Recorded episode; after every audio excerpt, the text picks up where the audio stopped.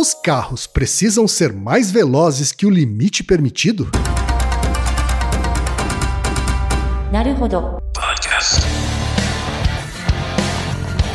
Bem-vindo ao Naruhodô, podcast para quem tem fome de aprender. Eu sou Ken Fujioka. Eu sou o Altair de Souza. E hoje é dia de quê?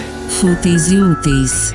Altaí, vamos para os recados da paróquia. Quais são? Número 1, um, vai no iTunes Store, dê 5 estrelas e faça o seu comentário. Isso aí. Número 2, indique um episódio do Naruhodô para alguém que nunca ouviu o Naruhodô ou mesmo nunca tenha ouvido um podcast. Vamos aumentar o tamanho de nossa podosfera. E número 3, Altaí. Ah. O número 3 é sobre ajudar a manter o Naruhodô no ar, Altaí. Isso aí. E para contribuir, basta usar o aplicativo PicPay e assinar o apoio mensal de 15 reais. São duas Coca Zero, querido ouvinte, querido ouvinte. Uma para o Altair e uma para mim. E como assinante, além da nossa gratidão, você terá três coisas. Um, você terá acesso ao grupo secreto no Telegram, ou seja, assinante pode conversar com a gente com a comunidade de ouvintes assinantes. 2. Você terá vantagens especiais. Por exemplo, assinante recebe os episódios no grupo secreto do Telegram antes de todo mundo. E 3. Você receberá conteúdos exclusivos. Por exemplo, assinante recebe episódios que só são distribuídos no grupo secreto do Telegram. Então é isso. Baixe o aplicativo PicPay e assine o apoio mensal. Com o PicPay você ainda vai poder pagar boleto, transferir dinheiro entre amigos, recarregar celular, sacar o saldo em qualquer banco 24 horas sem taxa. E olha só, no primeiro mês de apoio ao Narodô, você ainda tem um cashback de 15 reais. Isso mesmo, você assina e recebe seus 15 reais de volta. Uhum, tá? Agradecemos desde já e participem, por favor. É isso aí. Antes da pauta, mais um recado. Naruhodô está abrindo espaço para as mulheres podcasters, porque representatividade é importante também na podosfera. O destaque de hoje vai para o podcast Um Podcast. Se escreve um, número 1, um, depois P-O-D-E, depois Q-U-E-S-T-E, um podcast. Comandado pela Nayade Moras e pela Luísa Gianelli. Ouça o recado que elas deixaram para você, ouvinte do Naruhodô e conheça o podcast Um Podcast. Podcast? Pode. Olá, ouvintes do Naruhodô. Eu sou a Luísa. E eu sou a Nayade. Juntas formamos a enorme equipe de duas pessoas do Um Podcast. Onde a gente conversa sobre a vida, o universo e tudo mais, do nosso ponto de vista ou seja, a mais ou menos um metro e meio do chão. Passa um café e chega mais. Obrigada, Ken, Altair e toda a equipe do Naruhodô por esse espaço. Um abraço no ouvido. E uma lambida na bochecha.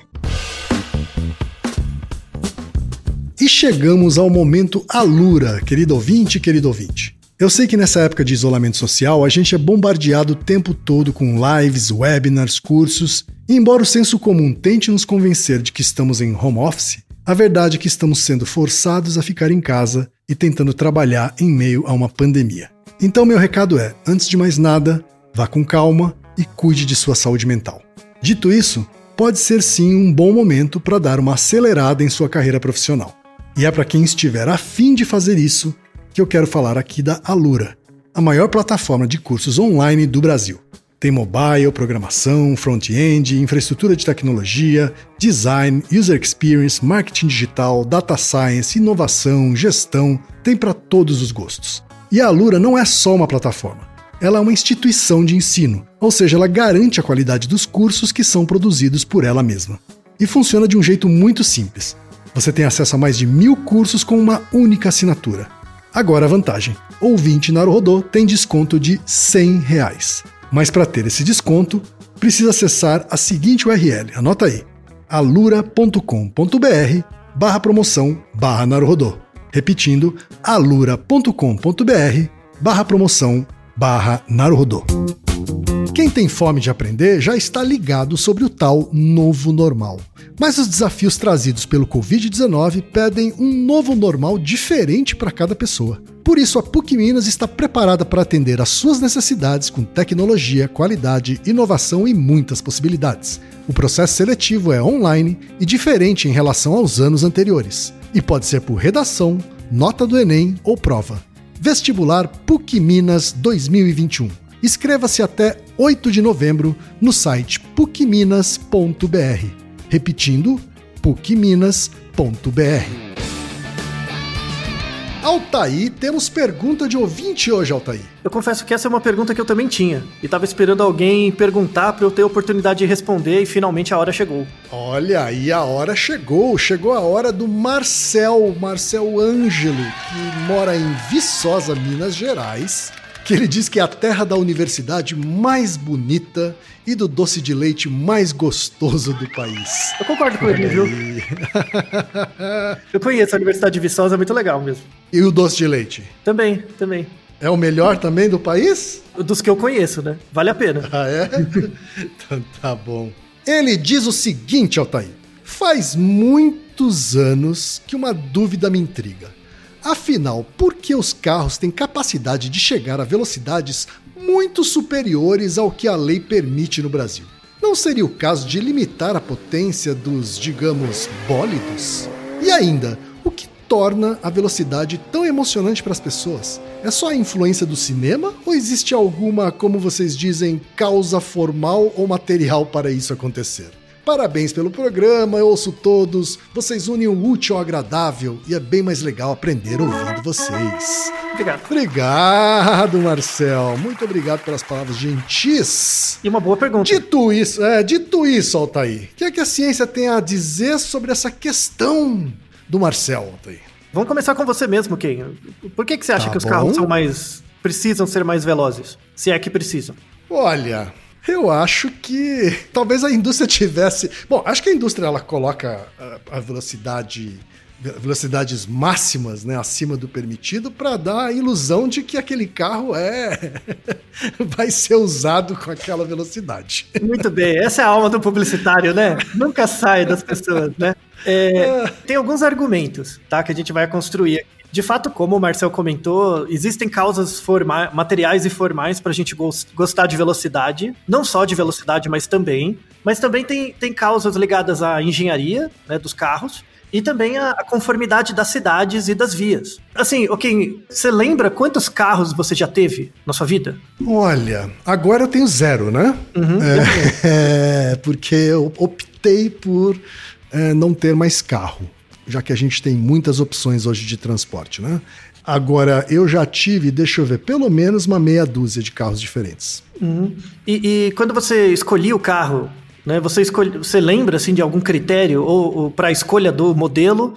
É, era por causa do preço ou era por causa do, do modelo, do design do carro, ou pelo fato dele ser aparentemente parecer rápido? O que, que chamava é, sua atenção? Olha, para te falar a verdade, o fato de ser rápido nunca foi tão importante para mim.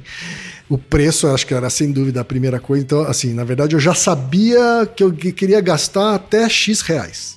Né?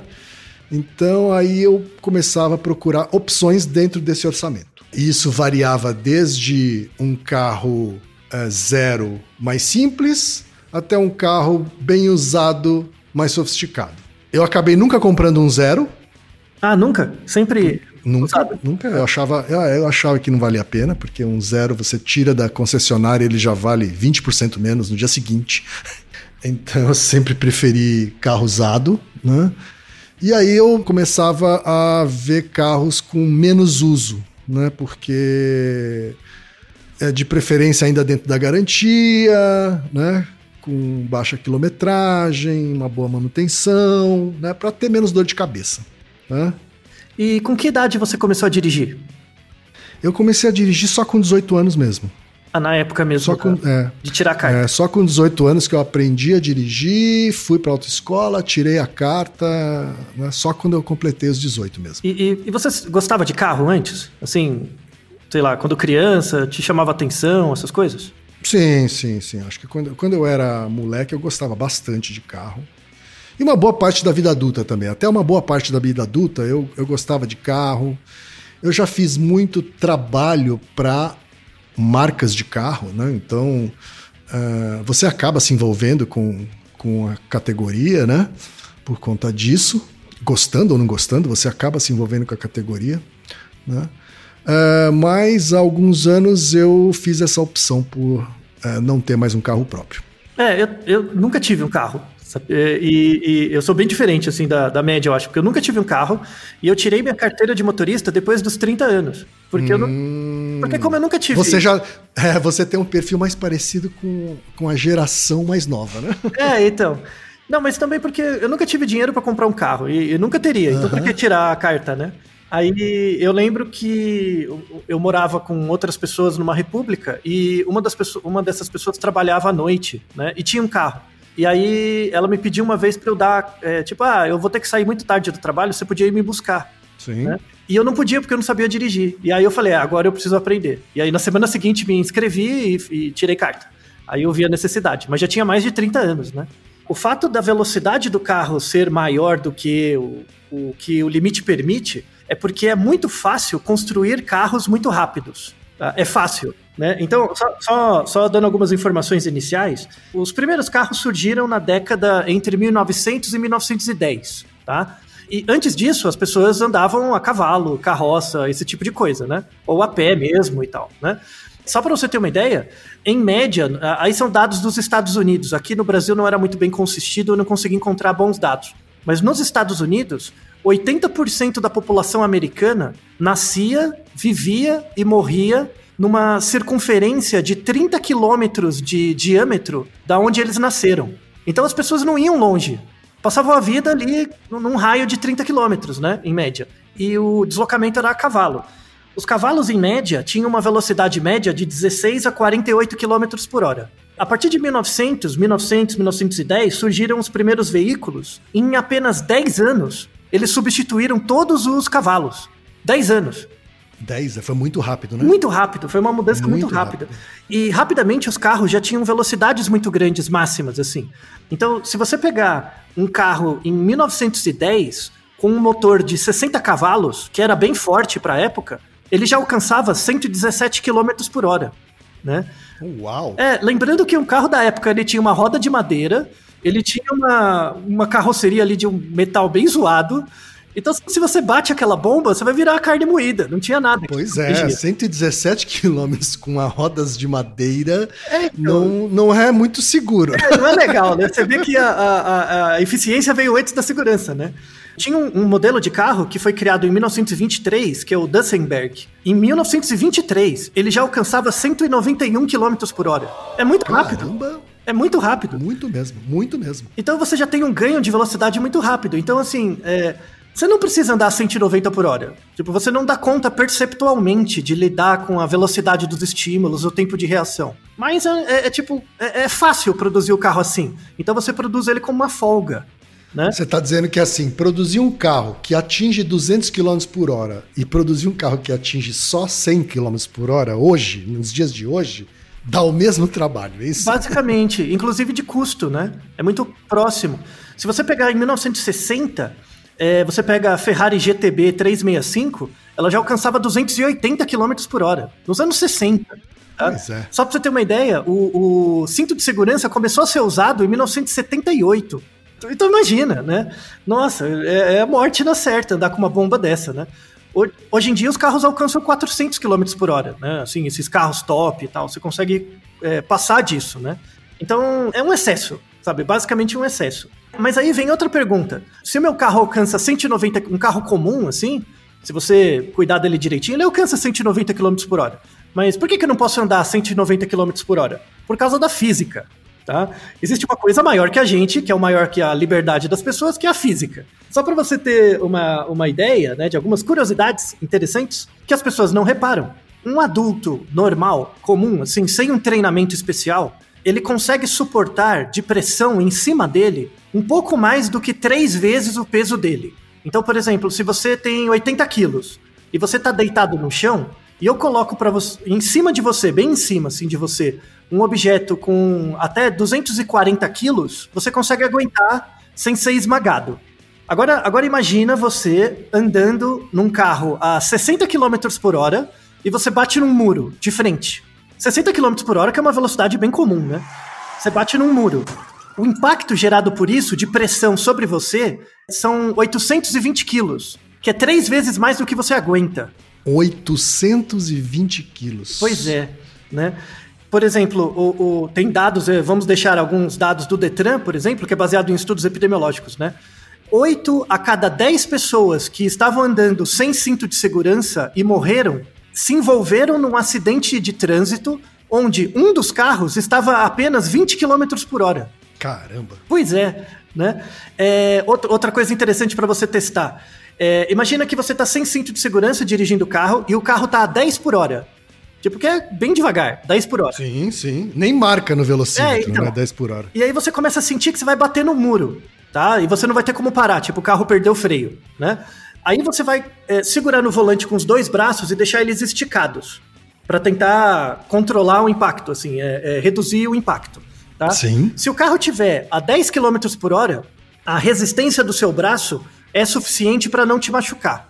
Se eu dobrar a velocidade, se eu colocar 20 km por hora, você vai quebrar os dois braços. Caramba. É, então, é a física, tá?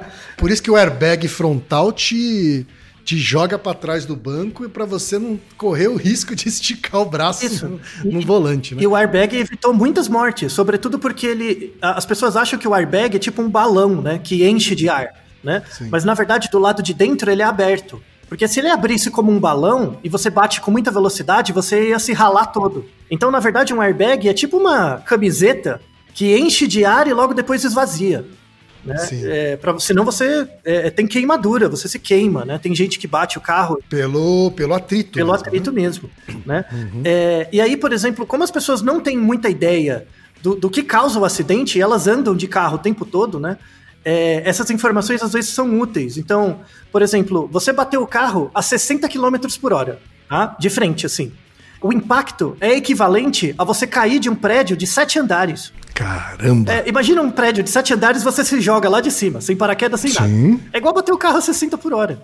Então, o- o- vários países têm, é, é porque isso é um dado material, não importa o quão bem ou mal você dirija, se você bate, é a mesma coisa, né?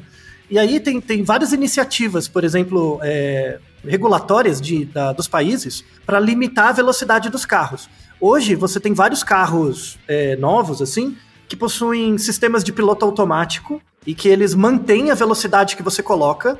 Então você coloca o carro até 80 por hora e aí liga o piloto automático e ele mantém, né? Pra ele manter aquilo lá, exatamente. Isso. E você tem também o limitador. O limitador é não deixar o carro passar de uma certa de um certo valor também.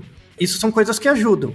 Tem um, um modelo atual de carro, acho que é 2020, que é o Peugeot 5008. O carro tem uma câmera e o carro reconhece a placa de velocidade da via e ele já dá um limitador na, no seu carro. Olha só, isso é legal, hein? É, então, ele controla você contra você mesmo, né, basicamente. Aham, sim. O- o- o- a minha curiosidade é se isso impacta as vendas. Porque eu acho que a pessoa não vai querer comprar o carro porque ela limita a, a- alguns tipos de pessoa, né? Mas você deve conseguir tirar, a ligar ou desligar esse limitador também, Consegue, não? consegue, é, consegue. É, então. Né? Então, O malandrão pra- vai lá e, e desativa. Pois é, menos para carros muito, muito rápidos. Então, carros que alcançam 250, essas coisas. No- em países da Europa tem um limitador obrigatório, mas várias empresas, a, a Audi, eh, essas empresas assim, elas conseguiram uma volta legislativa lá no- nos governos, da, da- principalmente da Alemanha, que se você pagar um dinheiro a mais, eles te dão o carro sem esse limitador. Então, Olha lá. o que é o adianta jeitinho nada. brasileiro na Alemanha? Pois é, e não adianta nada, né? Mas enfim. Então, assim, o- o- os- respondendo diretamente à pergunta do nosso ouvinte, né? Os carros são mais velozes do que o limite permitido porque é fácil fazê-los. É, é- é isso. Ou seja, não precisar, não precisa, certo? Não precisa. Não precisa. Tá? E aí as pessoas vão querer falar assim, é, mas eu quero poder dirigir na velocidade que eu quero, assim, sei lá, porque eu sou bom, né? Eu sei dirigir e tal, né? Eu, tenho, eu sou treino. Porque isso é liberdade individual. Isso, exatamente. exatamente. Ai, é, é- É, é igual vacina. É, é muito discurso de adolescente, sabe? Porque a, a pessoa subestima o impacto que ela gera nos outros também, pela ação dela. né? Exatamente, na sociedade inteira, exatamente. É, então. Vamos, vamos deixar na descrição um- uma tese de mestrado bem interessante sobre isso, que avalia fatores a serem considerados para definir a velocidade limite nas rodovias brasileiras. E tem, tem uma discussão inicial dessa, dessa dissertação que é bem interessante, que tem várias referências ali, né? Que eles mostram que os motoristas, em geral, têm dificuldade em avaliar o efeito do seu comportamento sobre os outros, porque faz sentido, né? Você tá olhando com seus olhos dentro do carro, né? Você não tem uma visão do que está acontecendo em volta. Os motoristas, em geral, têm uma percepção inadequada das condições da via. Então, às vezes, tem um buraco, ele não consegue prever que tem um buraco lá na frente, né? E, em geral, os motoristas subestimam a severidade e a ocorrência dos acidentes que a velocidade pode gerar. Então, eu falar para você que você bater a 60 por hora é igual a cair de um prédio de sete andares, é, é, te dá alguma noção, mas você não vai cair de um prédio de sete andares para ter de fato a experiência. Então é Sim. algo muito, muito é, racionalizado que as pessoas têm, né? Exceto as pessoas que de fato bateram um carro, que é uma minoria. Mas como, como temos um volume muito grande de veículos na, nas ruas em geral, né? É, por ano, temos, temos cerca no Brasil de 300 mil, 300 mil acidentes por ano. Tá? É muito, né? É muito é acidente. E 10% desses acidentes redundam em mortes, né? Que são 30 mil mortes por ano. Que é... também é alto, também é um Bastante. índice alto, né? Bastante. O Brasil está entre os 10 países que mais matam pessoas no trânsito. Só para você ter uma ideia, o, o, existe uma relação entre o número de acidentes e mortes no trânsito e a densidade populacional do país. Por razões óbvias, né? Tem mais alvos. Sim, claro. Mais pedestres. Isso. E isso aumenta proporcionalmente o valor das multas também. Então, por ah, exemplo, tá. se você for pego dirigindo com usando o celular na mão, né? No Japão, tá. você paga uma multa equivalente a 90 dólares, mais ou menos, tá? Que dá uns 500 reais, que é bem mais que aqui no Brasil, né? Tá? É, só que se você tiver com, com um celular e dirigindo em Singapura, você paga 600 dólares, você é preso e você perde a carteira por seis meses. Só pra você ter uma ideia. Então, porque o número de acidentes lá com pessoas usando o celular é muito maior. E essa é uma das variáveis importantes para você definir não só os valores de multa, como a velocidade das vias do país, assim, das cidades e tal, né?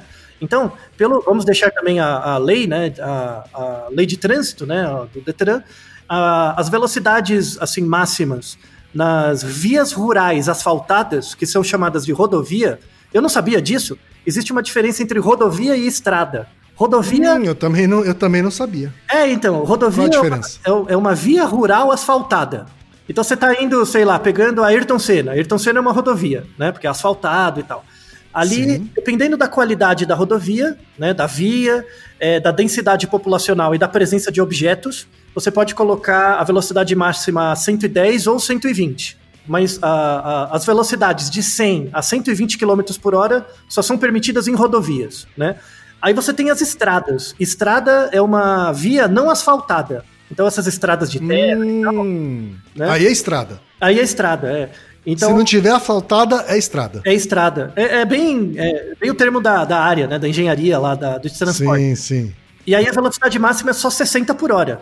Por, por razões óbvias, né? Porque você tem muito, é, muitos detritos ali na via e você pode é, derrapar muito fácil, né? Na estrada.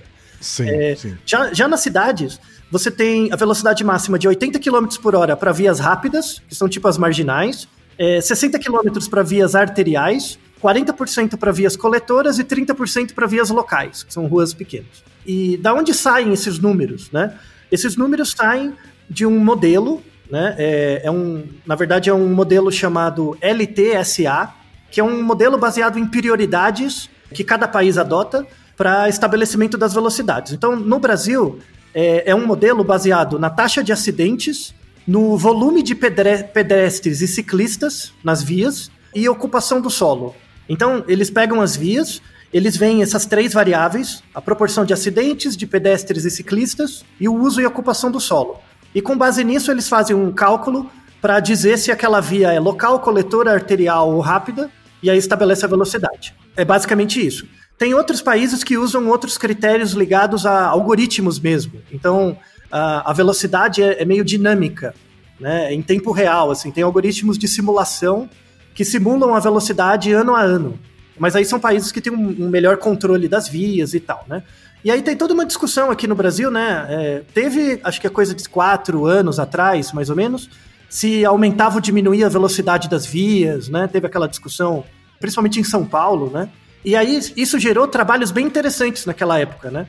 Um, um trabalho interessante, vamos deixar na descrição, que é, eles fizeram uma análise bem legal, assim, da, da velocidade máxima das vias e da relação com os acidentes. E eles notaram que o, que o que gerava mais acidentes não era a velocidade necessariamente, mas era a variação da velocidade.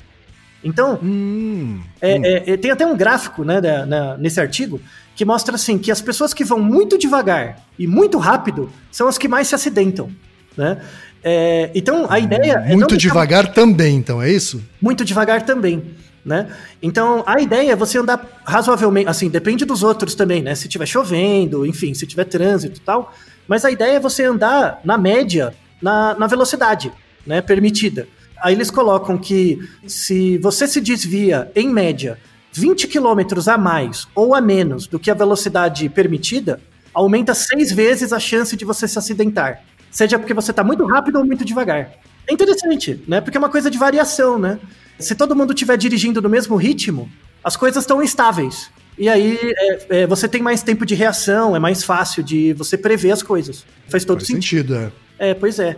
Entrando agora, por exemplo, nas questões individuais. Então, assim, é, acho que já está mais do que respondido por que, que os carros são mais velozes do que, do que o limite permitido e porque o limite permitido não acompanha a velocidade dos carros. Porque simplesmente boa parte das pessoas, apesar de saberem dirigir, não tem a experiência e o preparo necessário para dirigir carros muito rápidos e também tem o efeito do carro sobre a pessoa. Então, quanto mais rápido você, você estiver, é, maior o efeito da gravidade sobre você, a da inércia e tal.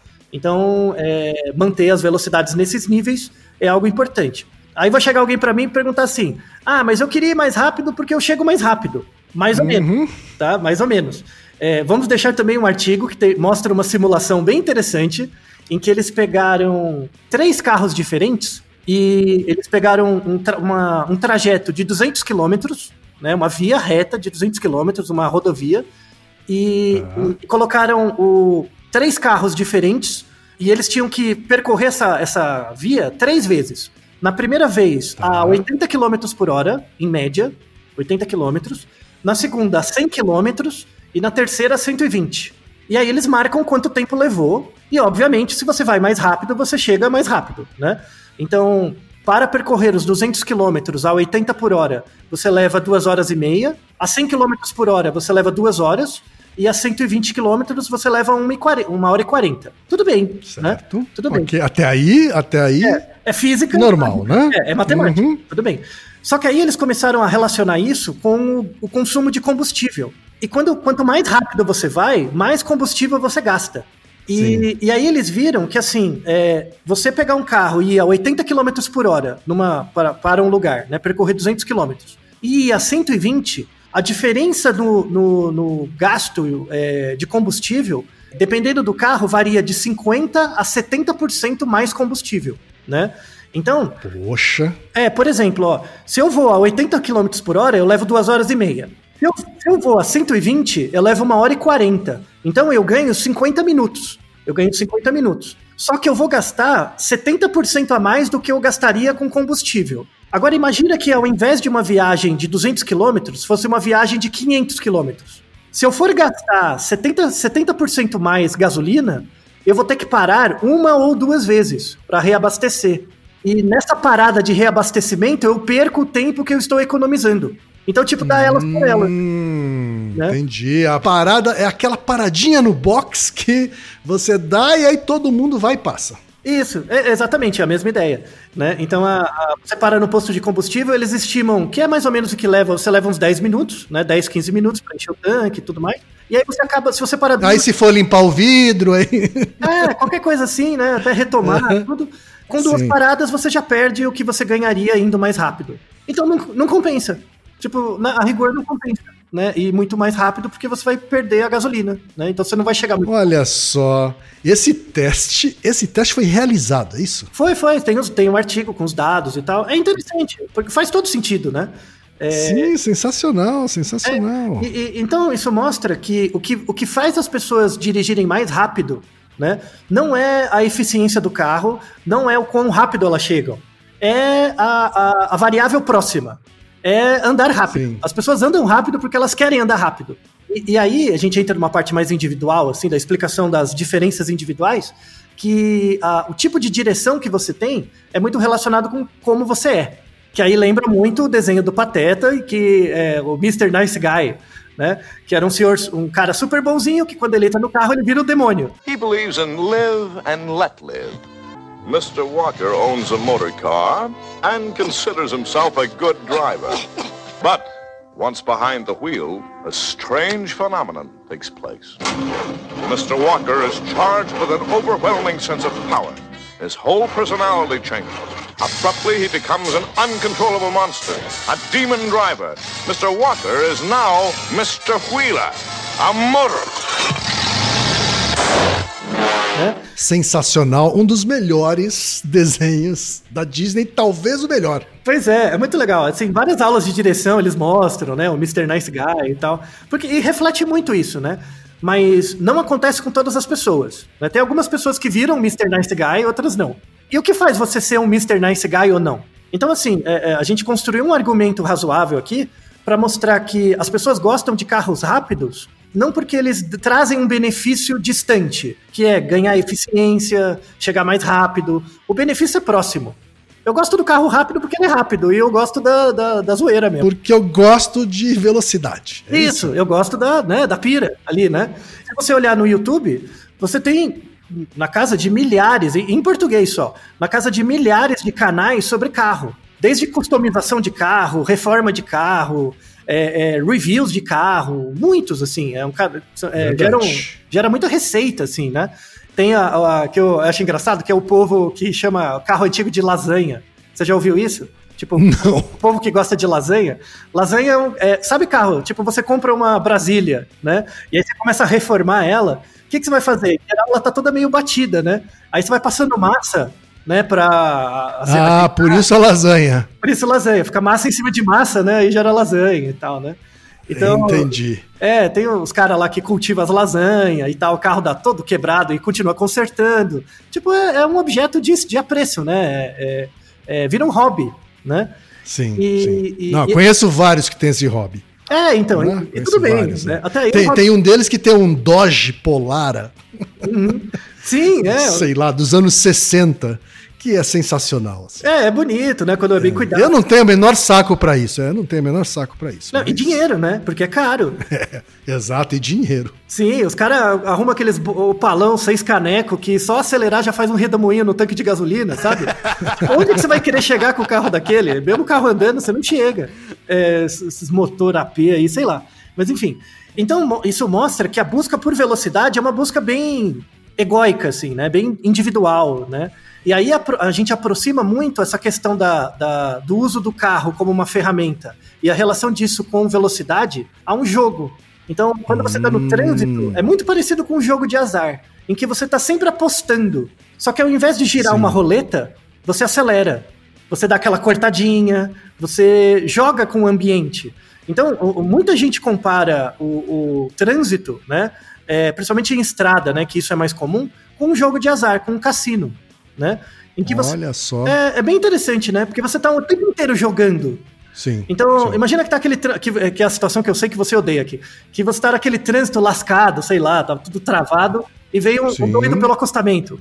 Aqui não é um jogo, né? O cara aposta, né?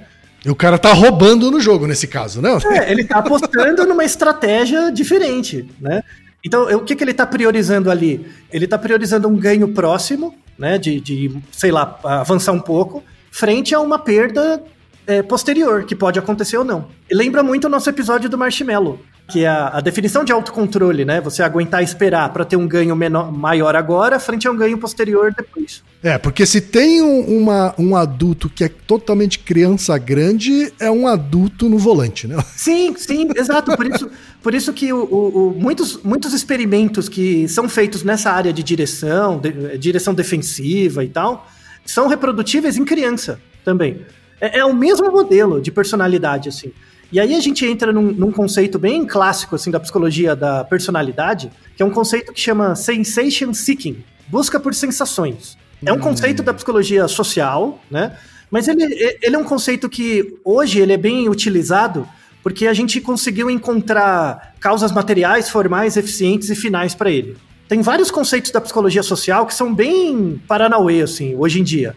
Mas alguns conceitos que, que teve, tiveram seu estudo por décadas, assim, e muita reprodutibilidade, a gente, é, eu, eu gosto de mostrar. O sensation seeking, ele é um termo que vem dos anos 60. O primeiro uso dele foi em 67, por um pesquisador que é o Marvin Zuckerman, que faleceu em 2018, foi bem recentemente. E a definição que ele dá para essa escala, inclusive vamos deixar na descrição o, a escala de sensation seeking que você pode responder, para ver o quanto você busca sensações. A primeira versão do questionário tinha muitas questões, era mais de 100, e aí eles foram diminuindo, adequando tal. Hoje em dia, a versão breve tem só oito questões. Então é bem rapidinho, assim, de responder. Sim, sim. Né? E uhum. a definição que ele dá de sensation seeking é um comportamento idiosincrático, é um traço né, de personalidade, pela busca por variados, novos, complexos e intensas sensações e experiências, mesmo em vista de algum risco é, relacionado. É a busca por sensações a qualquer custo, né? Conforme te a, a, essa teoria começou em 1970, mais ou menos, a escala, a primeira versão, 1979, e aí ele criou subníveis, né, subescalas de tipos de busca por sensações, né? A primeira é chamada busca por aventuras, que é muito ligado com esporte, atividade radical, sabe essas coisas? Porque ele começou a notar que quando você pega uma pessoa com que tem alto sensation seeking, ela não tem para tudo. Ela tem para algumas coisas. Então tem, tem a pessoa que é o Mr. Nice Guy lá no trânsito, vira o demônio, mas em outras situações não, é super comedido. Então a pessoa hum. não é para tudo, é para algumas coisas. Então uh, tem, tem esse grupo de pessoas que curte aventura, adrenalina, aquele arrepio, que é tipo você na montanha russa, que eu não entendo, né? É, que Sim, gosta lá. Sensacional, Montanha Russa, é muito bom. É, então, é, eu não sei de onde você tirou isso, mas tudo bem. Né? Mas assim, a, a, a, questão da Montanha Russa é, existe, assim, você está usufruindo do ganho próximo. Porque o ganho próximo é o frio na barriga e tal. Mas com a garantia da ausência da perda distante. Que é assim, uma coisa é você se jogar de um penhasco sem nada. Outra coisa é você ir num, num, numa montanha russa que você sabe tem um mínimo de segurança ali. Então, a, a com certeza, as pessoas que adoram montanha russa não são as pessoas que se jogam de bungee jump. Existem níveis diferentes, porque aí depende do, da percepção de risco. Outro tipo de sensation seeking é a busca por experiências. Aí não é a pessoa que gosta de, de montanha russa, é a pessoa que gosta de novas sensações ligadas à arte, música, vida não convencional. E aí entra o uso de drogas, de experiências transcendentais, esse tipo de coisa, né? Tem um outro tipo que é a, a desinibição, as pessoas desinibidas, que é a busca por, por situações sociais. Então, novos tipos de interação social, festa. Aí entra um pouco da bebida, né, do álcool social e, e variações de contato sexual também.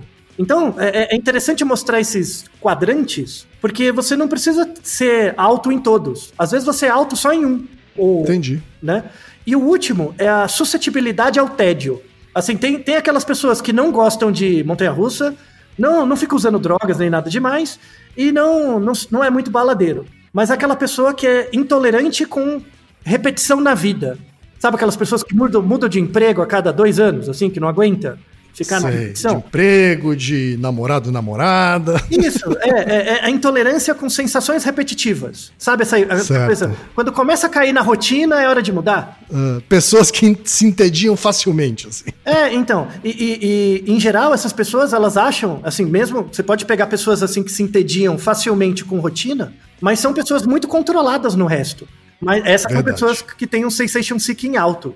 Então é uma teoria que explica vários fatos sociais, assim. É né? bacana essa teoria, bacana, hein? É, é bem interessante, assim. E, e interessante que foi, é, conforme ela foi evoluindo e tal, foi se descobrindo é, causas materiais para ela. Então, por exemplo, eu pego. É, foi feito, vamos deixar na descrição, um artigo com estudo de gêmeos. E aí você vê se um, um gêmeo tem alto nível de sensation seeking, de algum desses tipos, se o outro também tem.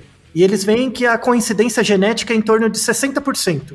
Então tem, tem um componente alto de, de vivência também na, no desenvolvimento disso, né? Tem tudo a ver com a ideia de personalidade, né? A personalidade basicamente tem dois, duas partes. Uma parte é o temperamento, que é o que você traz com você, assim, o, a parte entre aspas inata, né? O temperamento. É, criança, bebê, bebê não tem personalidade, bebê tem temperamento. O bebê mais quietinho, o bebê mais agitado, isso é o temperamento dele. Conforme ele vai interagindo com o mundo, esse temperamento vai se mesclando com a experiência com a vida.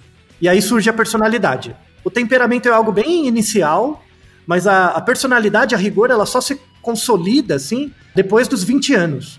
Né? Então tem bastante tempo. Depois dos 20 anos? Em média, sim. Tem bastante tempo Uhum. pra você se Até moldar. lá, até lá ainda tem coisa se moldando, é isso? Sim, o, o nosso cérebro, por exemplo, ele matura até os 23, em média. Né? A parte Uhum. É material. verdade. A gente falou sobre isso no episódio sobre personalidade. É, e sobre álcool também, né? O efeito do álcool nisso e tal. Então, assim, você tem até os 20, 22, 23 para ser moloide. É, então, é, a adolescência é isso, né? A adolescência é vontade de matar, né? Porque o, o povo, né? Porque é moloide. Mas tem que entender, né? O problema é você colocar o cara com um milhão de seguidores falando bobagem e depois cobrar o cara com 30, né? Em vez de falar, não, você é só um moleque não vou levar em conta o que você fala. Né? É um fenômeno bem atual. né? É tratar. É bem a lógica do Rousseau, assim, de tratar a criança como pequeno adulto.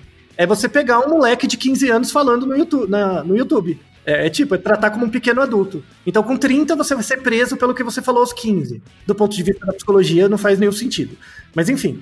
E aí, eles foram atrás das causas materiais desse sensation seeking, viu que tem um componente genético e viu que tem um componente também é, ligado a um neurotransmissor, que é a dopamina. É, a- a, a dopamina no nosso cérebro tem quatro tipos de receptor, que é o D1, D2, D3 e D4. As pessoas que têm auto sensation seeking, elas têm uma, uma maior quantidade de receptores D4 em algumas áreas do cérebro. Então, são pessoas que necessitam de uma, uma ativação externa maior para reter memória, memórias significativas. Então, por exemplo, sei lá, eu, eu tô numa cozinha e eu sem querer encosto a mão num, num lugar que eu não sabia que tá quente. Eu tiro a mão rapidamente e com uma exposição eu lembro que ali eu não posso pôr, pôr a mão mais. Entende? Então, rapidamente eu tenho essa memória, tá? As pessoas com auto sensation seeking, às vezes elas colocam a mão ali, elas sentem, mas elas vão perdendo essa memória mais rápido. Às vezes num- num- uma, uma exposição só não é o suficiente. E, e por isso que ela se expõe mais ao risco, né? Então, porque a, a- memória não consolida tão rápido.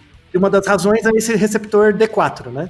E aí tem correlação do sensation seeking com vários comportamentos. Com jogo, com uso de drogas, com vários tipos de questão. E vamos deixar uma meta-análise de 2019 que relaciona sensation seeking com direção, né? Direção de automóveis. E aí mostra que o, a pessoa que dirige muito rápido, que faz um tipo de direção agressiva, que aí busca andar muito rápido e tal, fica cortando todo mundo, né? Ela tem um alto nível de sensation seeking, mas não todos os tipos. O que ela mais tem é a- aquele fator busca por aventuras e arrepios, que é tipo jogar no bang jump, né? Sim. Então a, a pessoa E montanha-russa também, né? Montanha-russa é isso, parecido a também. montanha russa também. Então a pessoa que dirige assim de forma muito agressiva, ela em geral ela tá é, participando de um de uma atividade radical. É como pular de paraquedas. Bem como- radical, é. É, é bem essa ideia. Só que diferente disso, ela tá colocando os outros em risco também, sem levar isso em conta. Exatamente. é. né? Por isso é que é radical até demais, né? Isso. E isso tem, tem a ver com, com essa hipótese do, da dopamina. Porque imagina, é, tipo, você tá dirigindo, eu passo e te corto. Mas assim, eu passo, quase bato em você e, e corto. A memória que eu vou ter disso é muito menos forte do que pra você, que foi cortado. Tanto é que é você que fica bravo, né? E não eu. Então, às vezes, eu corto você e nem reparo. Porque eu, eu tô prestando atenção em outra coisa. Mas você que sofreu a, ameaça, entre aspas, você guarda essa informação por muito mais tempo. E se você parar pra pensar, as pessoas que têm uma direção muito agressiva, dificilmente ela é cortada por outro. Ela é mais, ela é mais que corta. Então ela não tem muita memória do efeito que ela gera no ambiente. O cara que, por exemplo, anda no acostamento, passa uma semana e ele nem lembra que andou no acostamento, mas você dorme querendo matar esse cara todos os dias da semana, né? Porque você lembra. Porque você tá no framing de perda e ele tá no framing de ganho, entre aspas. Então, uma, uma recomendação também, aí eu vamos deixar um último artigo, que é um artigo sobre direção defensiva. Aí, só fechando a história, né, da minha, do meu histórico como motorista, assim, como eu tirei a carta muito rápido, muito, muito tarde, assim, depois dos 30 anos, o meu objetivo era aprender a dirigir, né? Então, muitas pessoas veem, por exemplo, tirar a carta de motorista como um ritual de passagem, né? Então, ah, você está pass- passando de fase, né? Agora vai virar adulto. Você tá entrando pra vida adulta. Isso, tá ganhando autonomia, né? Então, isso é representado muito. E é uma coisa do carro, né? Relacionada com o carro. Eu tentei procurar a- a- a- ativamente, assim, e não encontrei a mesma relação de passagem de fase, assim, ou de ritual de passagem, em relação a cavalos. Na época que todo mundo tinha cavalo, você aprendia a andar de cavalo muito cedo. a cavalo, né? Sim. Muito cedo. Sim. Então não era um ritual de passagem, era algo Crianças, né? Crianças. Crianças já andavam a cavalo. né? Isso, é igual a bicicleta, né? Bicicleta você aprende desde pequenininho e tal, né? Então, não tem esse ritual de passagem para fase adulta diferente do carro, né?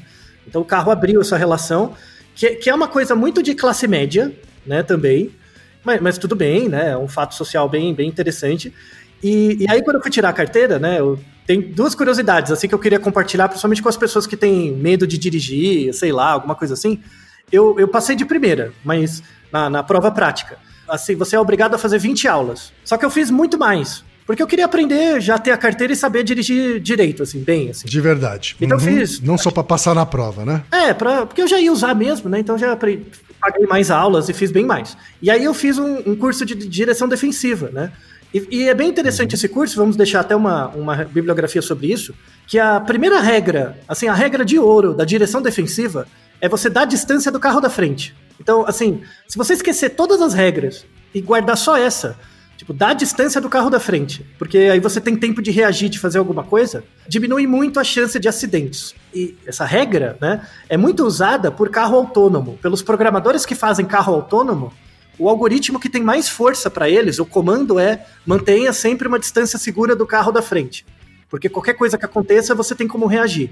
E, e, qual, e nessa meta-análise, das pessoas que têm auto sensation seeking, qual é o comportamento mais prevalente delas? Dirigir rápido, colado na bunda do carro da frente. Porque senão não tem graça. Lógico. Senão não é o bungee jump, né? Aí você aumenta muito a chance de acidentes, tanto para você quanto para o outro. E eu, eu assumo isso publicamente, porque para muita gente é uma vergonha terrível. Eu reprovei na prova teórica tá, do, da- do teste de direção.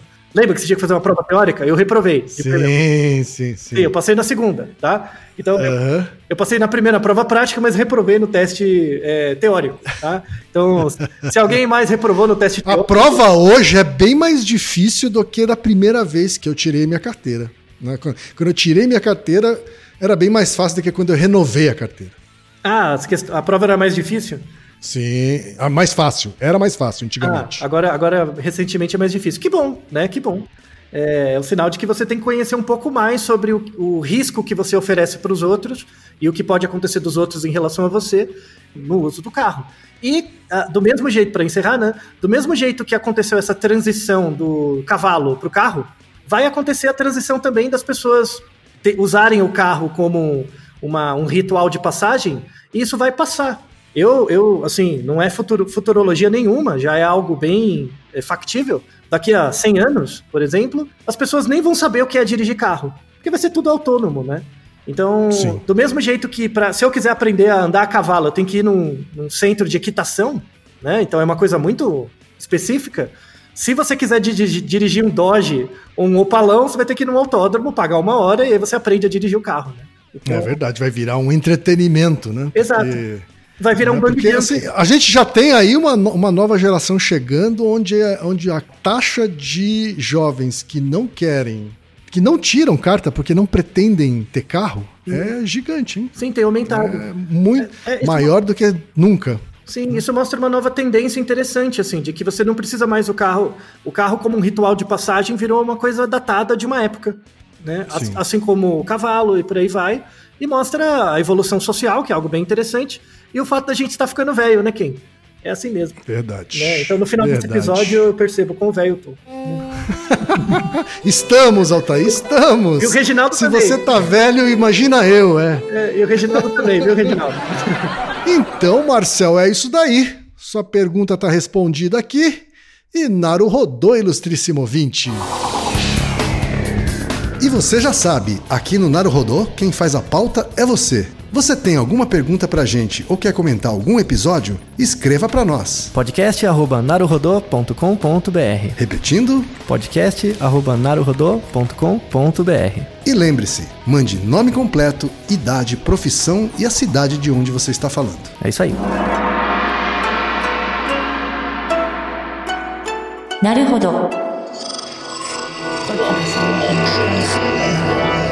Esse podcast é apresentado por b9.com.br.